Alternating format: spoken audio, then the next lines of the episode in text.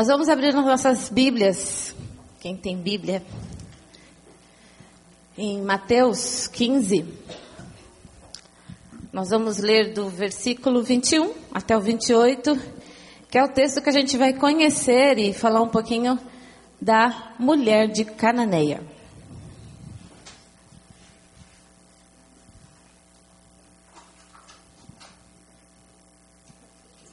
Mateus 15, de 21 a 28. Partindo Jesus dali, retirou-se para os lados de Tirão e Sidom. E eis que uma mulher cananeia, que viera daquelas regiões, clamava: Senhor, filho de Davi, tem compaixão de mim.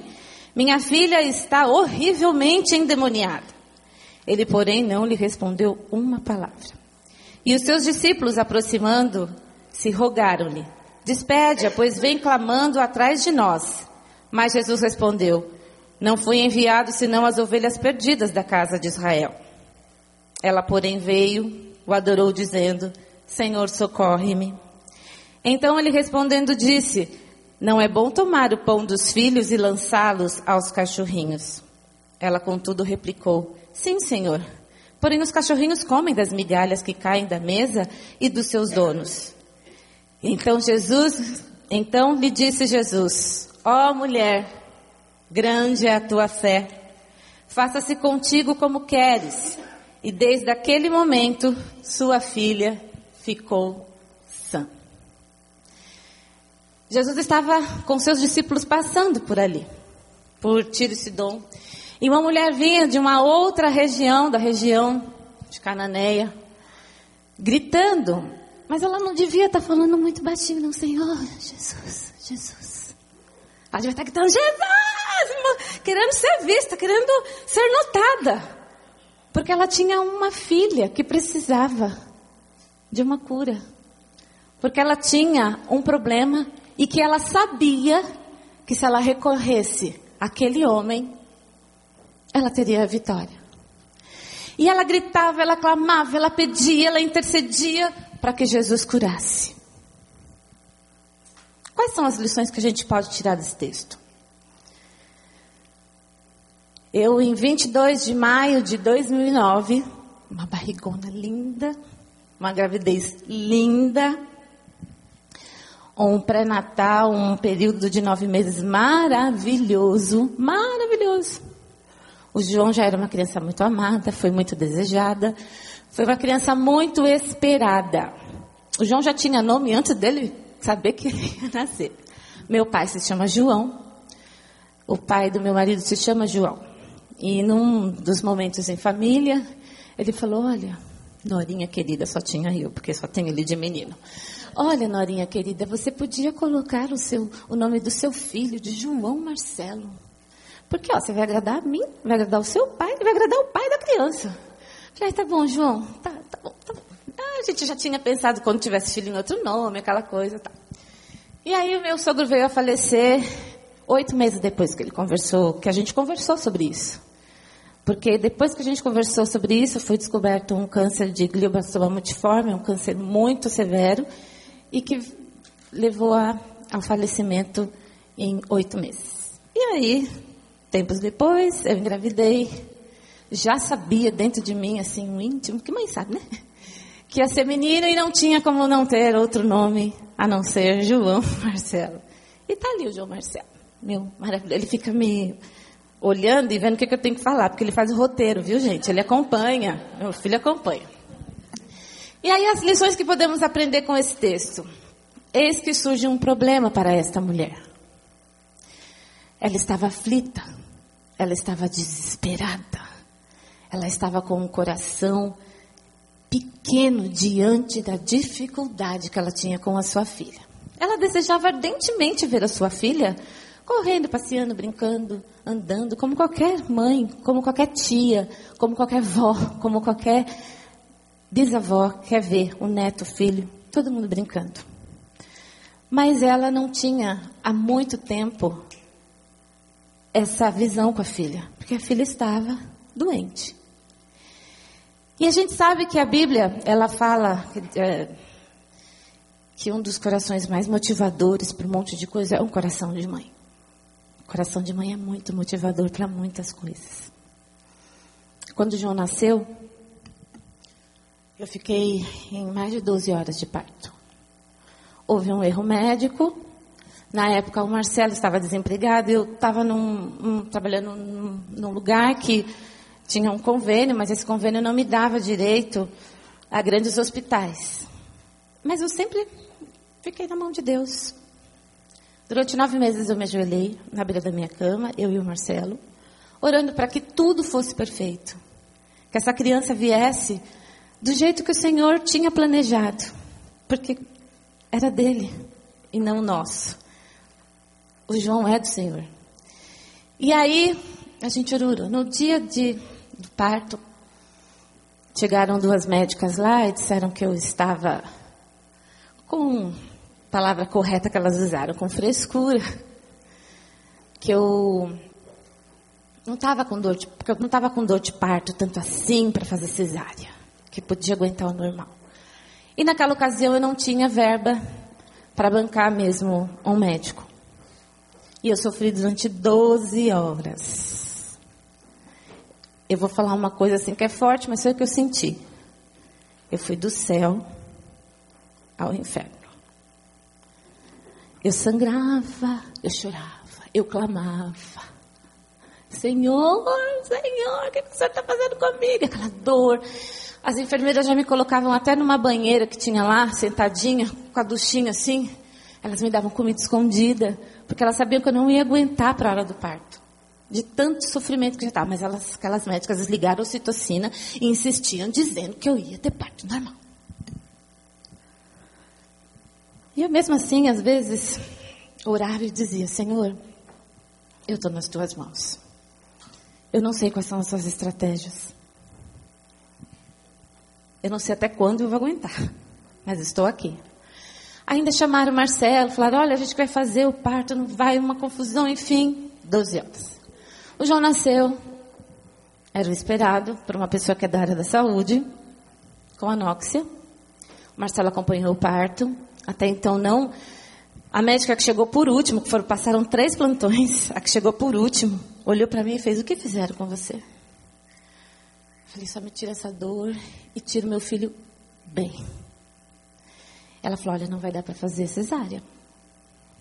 Nós vamos ter que partir para o parto normal. Não sei como é que você que você está fraca, mas nós vamos ter que partir para o parto normal.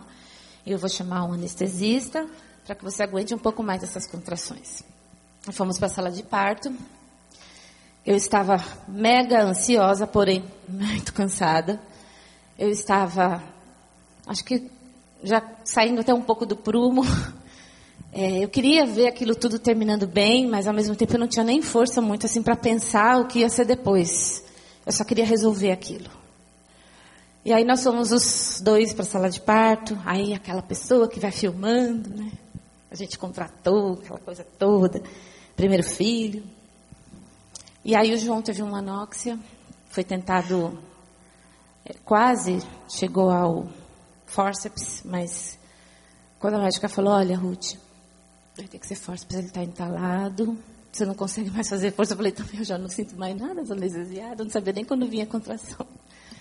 E as enfermeiras, olha, a gente vai te ajudar. E aí, um, dois, seis, faz força, faz força, faz força, faz força.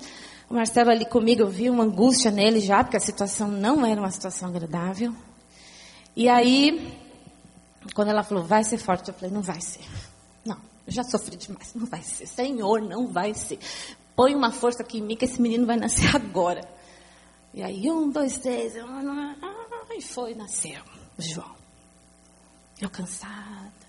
Marcelo olhando tudo aquilo, aí o pediatra que estava na sala já tirou o menino, já começou a fazer massagem cardíaca, já começou. Eu sentindo que o clima era tenso, ele não chorou. E aquela situação, né? E o Marcelo, calma. Aí depois eu falei, Má, ó, nós vamos enfrentar um problema. Nosso filho não chorou. E o nosso filho teve falta de oxigenação. Ele não entendia muito o que estava acontecendo. Eu falei, vai lá, fala para a família que eu estou bem, que o João já nasceu. Mas a família estava todo lado de fora. E o berçário, na hora que vieram com o João, já colocaram o João numa salinha separada, com. com não, ele não estava ainda na UTI, mas era, ele tinha uma bombinha, já estava todo enfaixadinho na cabeça. Já dava um significado do que tinha um problema. A minha irmã, Raquel, na hora, murchou, falou: não, tá alguma coisa com meu sobrinho, tem alguma coisa com meu sobrinho, tem alguma coisa com meu sobrinho. E aí, todo mundo saiu, eu fiquei com a médica lá, e ela fazendo os procedimentos. E na hora eu tinha um problema. Eu tinha um problema. Mas eu escolhi, diante do meu problema, interceder a Deus, buscar a Deus. Na hora que a médica estava lá me costurando, né, porque tem todo um procedimento, eu comecei a cantar um louvor e cantando alto. E a médica fazia assim na cabeça. Como que ela consegue ainda cantar? Eu lembro que eu cantei uma música que eu cantava, eu gostava muito, que é uma música do André Valadão, que fala da alegria. E, e a alegria porque o milagre tinha chegado. E para mim o meu milagre tinha chegado, independente de como ele fosse. Eu não esperava que o meu milagre ia vir com tantas lutas. Mas o meu milagre chegou. E aí, diante de um problema, a gente se sente ansioso, a gente se sente frustrado, a gente se sente preocupado, a gente fica que nem a mulher de Cananeia. Quando Jesus não responde uma palavra e a gente sente assim, acho que Deus está distante de mim. Eu orei durante nove meses. Eu orei esses, essas doze horas de parto que eu fiquei orando, orando, orando, orando. E a gente vê que Deus está tão longe, está tão distante. Ai, o que, que é aquilo tudo que a gente está na igreja e fala que orar, busque a Deus. Naquele momento me deu uma solidão. Depois que eu cantei o louvor, eu falei, Deus, e aí? Deus permite os problemas para que a gente venha crescer. Deus permite que as coisas aconteçam para que a gente se aprimore. Para que a gente aprenda muito com as lições que a vida dá para gente. O João é uma lição de vida para a gente. E aí o João vem, vai para neonatal. Com cinco, com cinco e meia da manhã, o João oito e meia da noite ele nasceu. De manhã ele ainda tomou um banho, porque filmaram o banho dele lá que a gente tem gravado. Depois de todo esse situação toda, ele ainda tomou banho. A Raquel levou, porque a Raquel estava comigo, levou a roupinha lá para ele no berçário, tomou banho, todo bonitinho, está filmado lá, o rostinho dele, uma graça. Eu quase não vi o João, porque já levaram direto, eu só olhei e foi embora. Então, na verdade, eu nem conheci o rosto do meu filho. Não, não deu para nem, nem, nem chegar pertinho, assim, ele só passou. E aí, cinco e meia, ele tomou banho, devia logo depois, era umas dez horas da noite, que a enfermeira nos passou isso. Cinco e meia da manhã o João convulsionou. Na neonatal, na neonatal não, porque ele nem estava na neonatal, estava no berçário. Ele convulsionou e aí acreditam que esta convulsão tenha prejudicado muito mais o quadro dele. Ele ficou ele chegou a ficar totalmente roxinho. Foi uma enfermeira que percebeu que ele não se mexia mais e recolheu ele correndo e levaram para neonatal. Então ele nem foi para neonatal, ele foi para neonatal devido à convulsão. E aí começa todo aquele mistério, né? O que vai ser, o que não vai ser, o que vai ficar, o que não vai ficar. E de manhã, logo depois que fui para o quarto, descansei, Aí falaram, ó, oh, Ruth, agora desce, vai lá ver o João, ele está no Natal, por isso, por isso, o médico quer falar com você. Eu fui. Aí falei, muito cansada, eu tive uma queda de pressão, eu cheguei a desmaiar, nunca desmaiei na minha vida, cheguei a desmaiar de tanto, tanto cansaço. Quando eu acordei, tinha umas cinco enfermeiras assim à minha volta. Uma estava orando, outra estava com um livrinho não sei do que, outra estava todo mundo ali clamando comigo. E aí falou assim, a gente gostou tanto de você, tem algo em você diferente, você não se desesperou, você tentou ficar calma até com aquelas médicas, falando aí das médicas. E aí eu ali com ele, com elas, eu falei, olha, eu não me desesperei porque Eu creio num Deus que está no controle de tudo. E aí a gente foi para né, o Natal, ver o João e eu, um monte de isolete, um corredor comprido. E eu falava, Senhor, não era aqui que eu tinha que vir. Ele tinha que me visitar lá no quarto. O bebê vai visitar a mãe, vai conhecer a mãe. Não é a mãe que está indo conhecer o bebê, mas vamos lá. Aí o médico veio, falou que ele conversou, explicou tudo. E aí falava assim, mas cadê o João? Você não, não, não conhece seu filho? Eu falei, eu acho que ele tem um cabelinho bem pretinho, assim, eu não estava muito cansada e tal. Falei, olha, aquele lá, o último. Aí cheguei lá, um bebê lindo, branquinho, ruivinho. Mas o bebê mais lindo que eu já tinha visto, né? Meu filho não era um bebê lindo. E aí eu cheguei lá na, na isolete e falei, filho, a mãe veio te visitar. Você não foi lá na mãe, a mãe veio aqui. E aí ele estava lá com a boquinha meio abertinha, com a bombinha. E respirando lá. Não estava sondado, mas estava com a bomba de oxigênio. E aí eu pus a mão lá na isolete e falei, Senhor, é contigo agora. É contigo, Senhor. E aí comecei a cantar aquele louvor e as meninas tudo de novo me olhando. Essa mulher, acho que ela não bate bem na cabeça. O filho dela tá aí, ela cantando, ela louvando. Aí eu comecei a cantar aquele, veio na hora aquele cântico.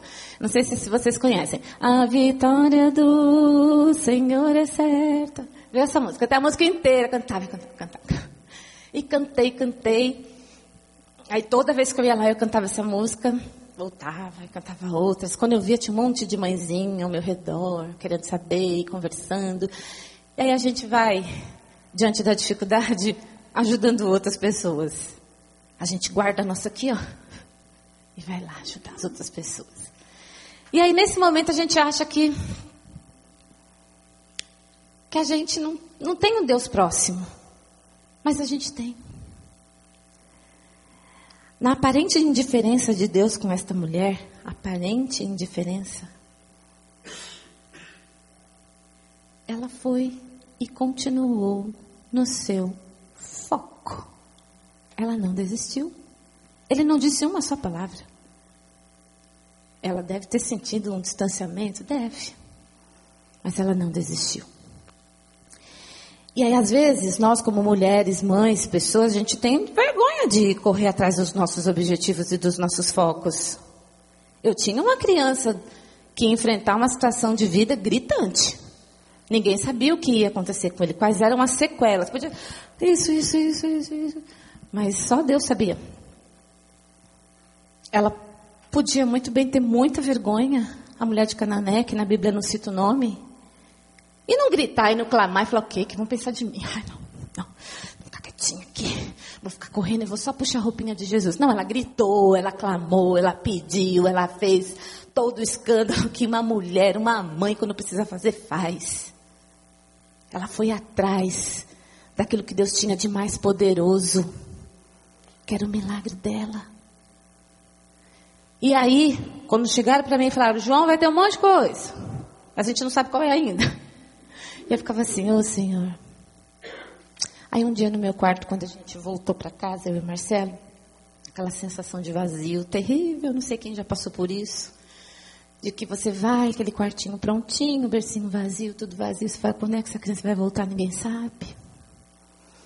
Eu e o Marcelo nos ajoelhamos diante do berço do João, oramos e entregamos o João na vida de Deus, na, nas mãos de Deus. E aí eu falei para Marcelo, nós vamos ter que confiar muito em Deus. Vamos ter que confiar e acreditar que o Senhor vai cuidar do João, o marido desempregado. Eu autônoma, não estava autônoma, mas estava numa escola que não me subsidiava tanto dinheiro assim para cuidar do João com tudo que ele precisava. Mas eu sabia que Deus ia preparar alguma coisa. E aí a gente pensa, não, que vergonha, vou ter que pedir isso, não, que vergonha, não, não, não, não. E agora, como é que eu vou fazer? Eu não tenho isso, vou ter que pedir isso, vou ter que pedir aquilo. Aí um dia conversando com a Raquel, minha irmã, claro, bracinho direito, eu falei, Rá, o João já estava aí com tudo isso, até descobrir diagnósticos e tal. Descobriram então que ele. Não, foi notado, na verdade, o diagnóstico dele não, não, não é fechado porque não tem, assim. O que eles chamam é atraso neuropsicomotor. A parte motora dele é deficitária demais. A vida diária motora dele é dependência total. Mas o cognitivo, a inteligência, muito preservada. É uma criança que vai muito bem na escola. É uma criança que consegue tirar 10 em matemática sem escrever e sem fazer a codificação e a decodificação. É uma criança que conta e tira 10 na prova. Está no terceiro ano. Fez oito anos agora. A tutora dele às vezes fala, Ruth, até, é, a gente, ai, eu me sinto até assim, é tão estranho. Falei, não é estranho. Ele é um agraciado de Deus. E aí quando a gente orou, eu falei assim, que seja só o motor, então. Eu ainda falei isso para Deus, viu? Que seja só o motor, porque né, é, tem que ser muita coisa junto para mim. Ia ser muita coisa. Eu falei, Deus, ok, então vamos trabalhar o motor. Mas e trabalhar o motor? Dependia de fisioterapia, de ecoterapia, de hidroterapia, de fonoterapia, de terapia ocupacional. Gente, é muita coisa. Ó, dá quase as duas mãos? Porque é muita coisa. E eu falava assim, ok, Deus, e aí? Cada sessão, X. Só que ele precisa de teófono. E cada sessão tinha que ser duas vezes por semana. Aí um dia eu ligando para minha irmã, para Raquel, chorando. Falei, Raquel, não vai dar. E agora, como é que vai fazer? Ela, calma, Ru. Uma calma outra. Calma, Ru, você que sempre teve, manteve tanta calma. É porque ainda não tinha tido filho. Quando a gente descobre que tem filho, a gente perde a calma. E aí, ela falou, calma. Ela não teve vergonha. Ela trabalha numa escola. Tem bastante gente na área da saúde. Inclusive na área de fisioterapia, ortopedia, fisiatria. E um dia ela lá na, na escola dela, informalmente, comentando, uma pessoa falou, olha, escreve uma cartinha de tudo que ele tem e você me manda lá no Hospital das Clínicas. Lá tem a reabilitação Luci Montoro, que vai dar tudo isso para ele. Tudo isso que ele precisa. A Raquel, ai, que verdade, será que eu peso? Eu falei. E ela lá toda, esticou lá, levantou a cabeça, falou, então é assim, é assim, meu, meu sobrinho tem isso, isso, isso, isso, isso. isso. Em menos de um mês, eu estava na reabilitação no Simontoro, com tudo que ele precisava. Com cinco meses ele começou a, toda a parte terapêutica dele. As pessoas às vezes acham que nós que somos de Deus não temos provação. Esse texto aqui, quando a gente lê lá, que Jesus diz para ela que havia sido enviado para os judeus e não para a mulher de Canané e sua filha, ali começa uma primeira provação. Imagina, Jesus estava falando para ela, eu não vim para vocês. Vocês são da Fenícia, são de Canané, eu venho para o povo aqui, ó. Você não é judia? E aí começa a primeira provação. Ela se sente, naquele momento, eu, eu, eu, às vezes me coloco no lugar dela e fico assim, o que, que será que ela deve ter feito? Será que ela deve ter levantado os olhos assim? E ele se acha o dono de tudo. Porque às vezes a gente, na raiva, a gente faz cada coisa, né? Eu fiquei imaginando assim, o que, que ela deve ter feito quando ele falou, não vem para vocês. Mas tá falando do rei, do mestre, porque ela se dirigiu a ele como mestre. Ela sabia com quem ela está falando. Ela sabia quem ele era. Ela sabia do poder dele. Então, assim, aí ela sabe desse poder. Ele olha para ele e faz assim: ah, não, se é a gente. A gente não faz assim, às vezes, diante das coisas, porque dias ruins a gente tem. Dias ruins a gente tem, momentos ruins a gente tem, situações adversas a gente tem, até dentro da igreja, no nosso trabalho, em casa, em todos os momentos, em todos os lugares, e em algum momento da vida da gente a gente tem um momento ruim. um dia ruim. O meu dia ruim foi quando eu levei o João numa neurologista.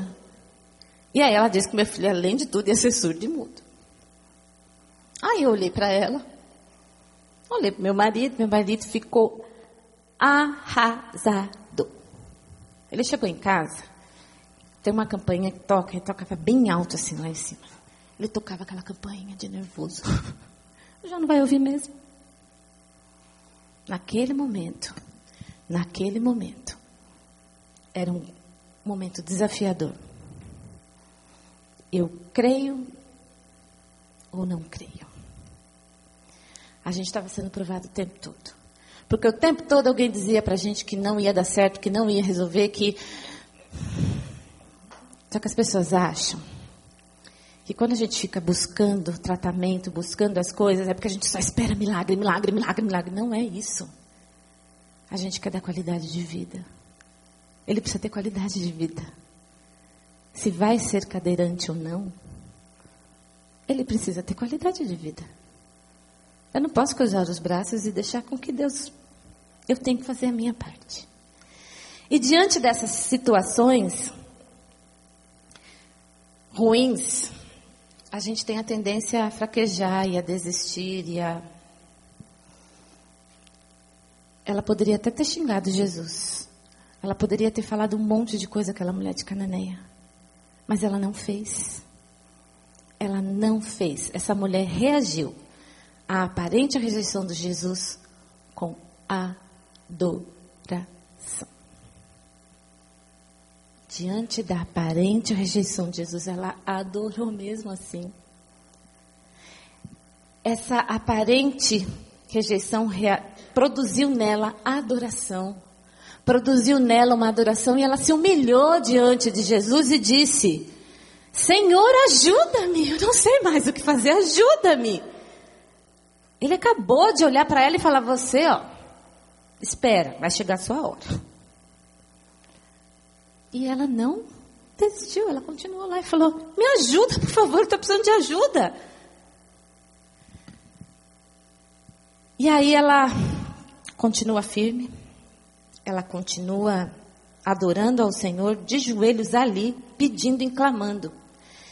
Em Salmo 37 e 34, 18, diz assim: Perto está o Senhor do que tem o coração quebrantado e salva o espírito oprimido. Ela se quebrantou diante do Senhor. Ela teve uma atitude total de dependência diante do Senhor. Seremos provadas, seremos provados. As lutas serão intensas. A gente, quanto, quanto mais a gente lutar, mais a gente vai ter luta. Mas a gente jamais pode deixar de perseverar e acreditar que no final seremos vitoriosos. Eu não posso dizer que hoje eu sou uma mulher que não tem um filho perfeito. Aos meus olhos, o meu filho é perfeito. É um filho que louva o Senhor, é um filho que ora ao Senhor, é um filho que toda noite ele ora.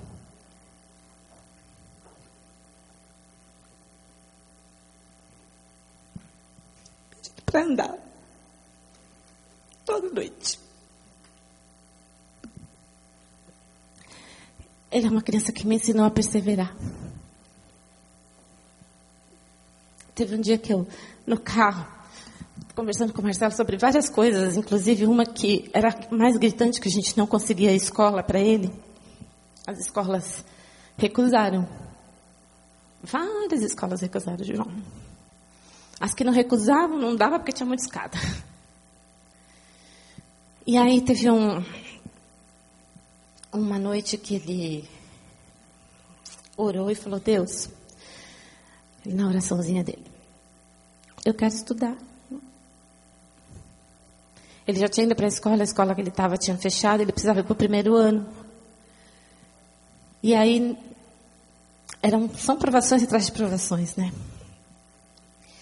E aí eu não consegui escola, não consegui escola, e eu consegui uma escola e Deus abriu, eu digo que foi Deus que abriu a porta, a janela, tudo para essa escola. Hoje, até hoje ele está lá, ele é muito bem assistido na escola, ele é muito bem atendido na escola.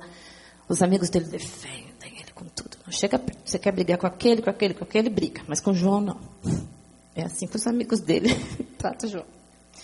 Uma vez a gente foi numa festa e tinha que ficar na fila para tirar foto. Festa das criancinhas, foto. Aí passou um menininho lá na frente do João e eu segurando o João aqui, né? Porque vocês viram que o João está sem cadeira, gente, mas é que ele gosta de andar por aí. Aí a gente aqui segurando, aí veio a menininha e falou: Escuta, você não sabe que tem fila de preferencial aqui? A menininha da sala dele, com a mãozinha na cintura. Menino maior que ela. E aí o menino foi lá pro final da fila. E aí ele tirou foto com a criançada.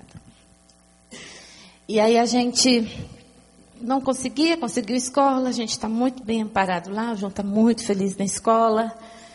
E vem mais um desemprego do meu marido.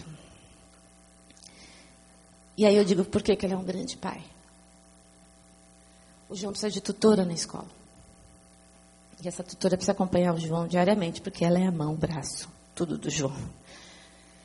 E o João responde para ela e ela que escreve. Então está lá na lousa, ela que copia.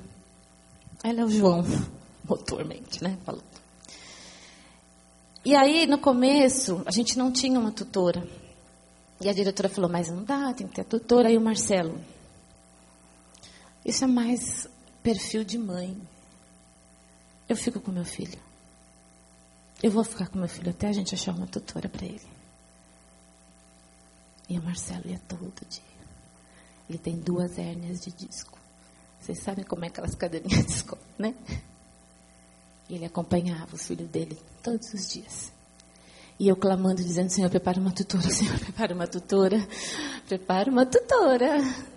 Estou sendo provada de novo, prepara uma tutora.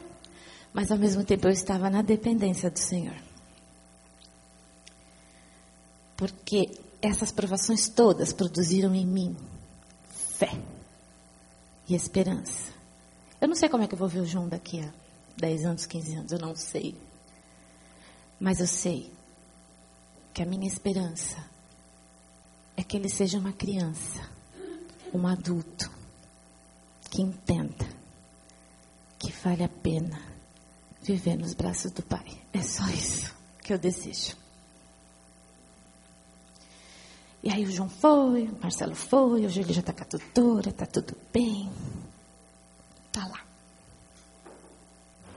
E eu produzo fé também no meu filho. Teve uma vez, numa dos desempregos do Marcelo, porque o Marcelo, eu digo que tem proposta estar no desemprego dele. Porque não é fácil uma criança desse tamanho, eu levar ao banheiro, eu dar o banho, eu dar a comida. Eu, mãe, estou com sede, eu que tenho que buscar água. Mãe, estou com fome, eu que tenho que ir lá. Não é assim, mãe, estou com fome. Abre a geladeira. Não. Ele fica sentadinho lá, enquanto agora que ele quer descer do sofá sozinho, né? Aí a mãe segura com uma perna daqui, pega um negócio ali para ele não cair. Porque agora ele está criando autonomia. E aí tudo sou eu que faço. Então eu digo que às vezes esses intervalos de desemprego vêm como um descansar para mim. Há propósitos até no desemprego do Marcelo. No desemprego. E aí, quando a gente continua perseverando e dizendo, perseverai. Porque quando a gente persevera, a gente alcança a vitória. A Bíblia é clara nisso. Está lá em Tiago. Feliz é o homem que persevera na aprovação, porque depois de aprovado receberá a coroa da vida que Deus prometeu aos que amam. Feliz, pois vocês sabem que a prova da sua fé produz perseverança. E aí, num desses aí a gente já falou, já estava tudo organizado, né? Aí o João saiu da reabilitação, Luci Montoro, porque lá tem um protocolo de um ano. Aí consegui em outro lugar, acabou o protocolo também.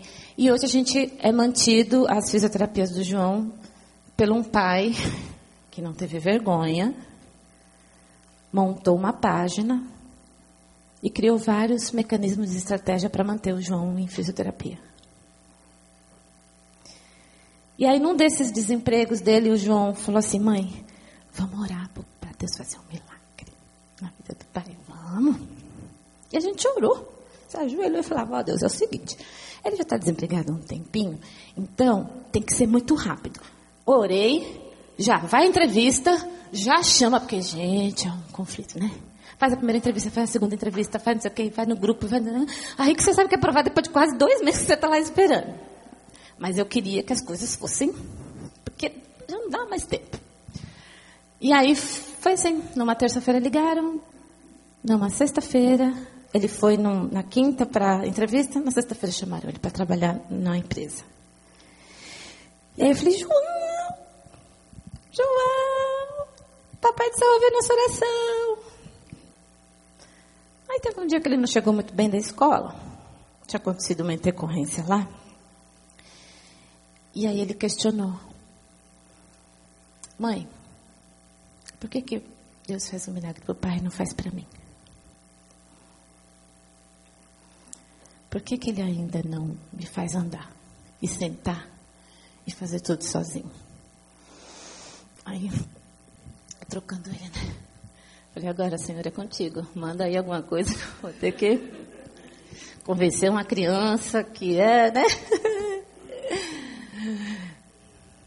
A gente não sabe, filho, quais são as estratégias de Deus. A gente não sabe como é que Deus vai trabalhar na vida de cada um. Talvez o seu ainda não chegou, mas vai chegar. Espere, persevere, continue orando toda noite, continue. Na... Às vezes ele está no carro, aconteceu uma coisa, ele ora. Às vezes está no horário do almoço, está falando pela comida, mas ele ora pela cura dele. Perseverança, a adoração produziu fé na mulher de Cananeia. Então respondeu Jesus e disse-lhe: Ó oh, mulher, grande é a tua fé, seja feito para contigo o que tu desejas. E desde aquela hora, sua filha ficou sã. Ela alcançou a vitória. Ela não desistiu. Foi espaço muito curto, né? Mas ela não desistiu, ela podia ter ido embora. Mas ela não desistiu e continuou. Se você tem alguma dificuldade na sua vida, não desista. Não desista. O externo nos faz muitas vezes. Ah, não. Não vai resolver. Aí você já respira fundo. Você olha para a Bíblia e diz: por que vivemos por fé e não pelo que vemos? E aí você continua. A cada manhã, as misericórdias do Senhor são renovadas na minha vida. Porque não é fácil, não é fácil. Mas eu escolhi, em meio à dificuldade, agir com ação de graça, agir com adoração. As minhas amigas que trabalham comigo, todas as pessoas que convivem, dizem: é difícil a gente ver você reclamando, né, Ruth? Eu fui escolhida para ter um filho lindo.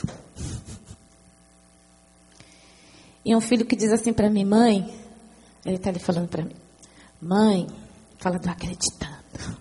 Acreditando é um lugar que ele faz fisioterapia.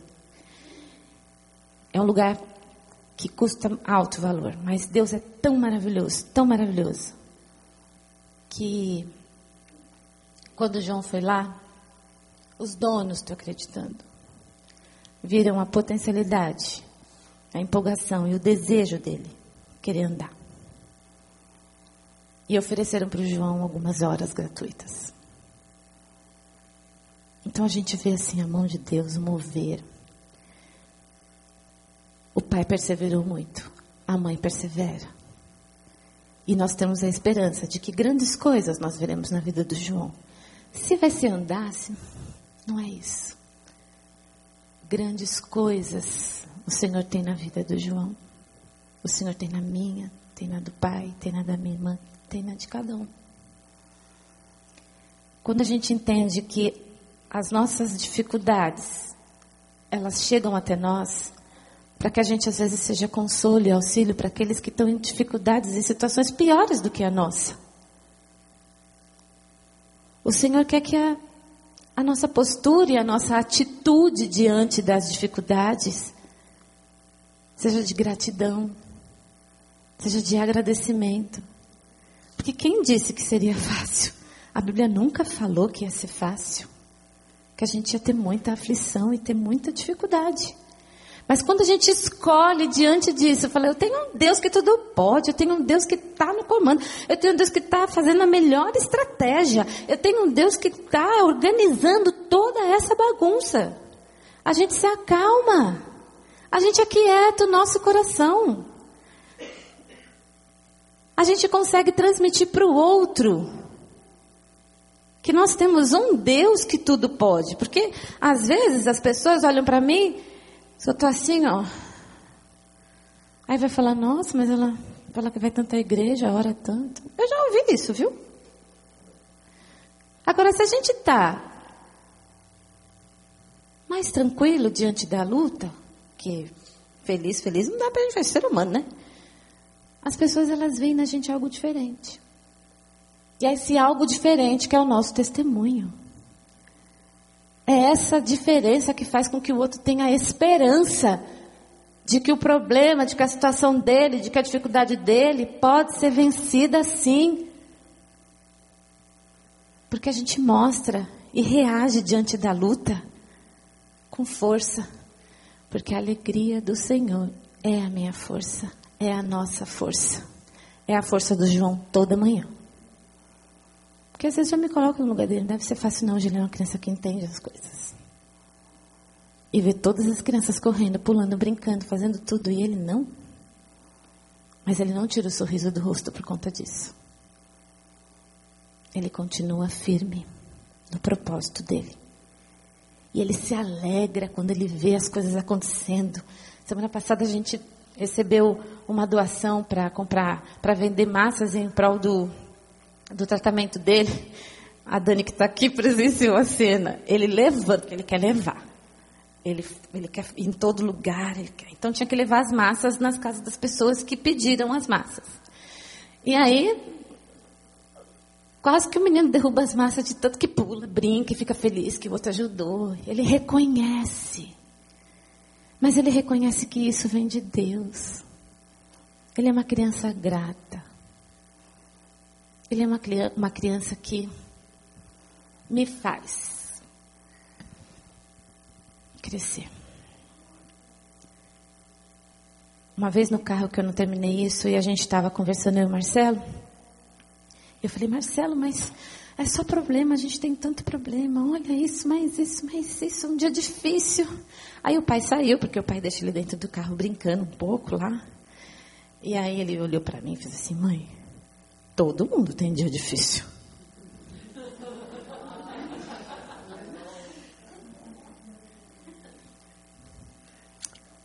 Todo mundo tem dia difícil, filho. Acredito que você, eu dentro de mim pensei, acredito que os seus devem ser bem difíceis. Mas o que ele quis dizer com isso? Não se atemorize, mãe. Amanhã é um novo dia. Um dia que Deus vai preparar com novas bênçãos, com nova esperança, mas com um coração grato. Porque grandes coisas o Senhor tem preparado para aqueles que o amam. Amém?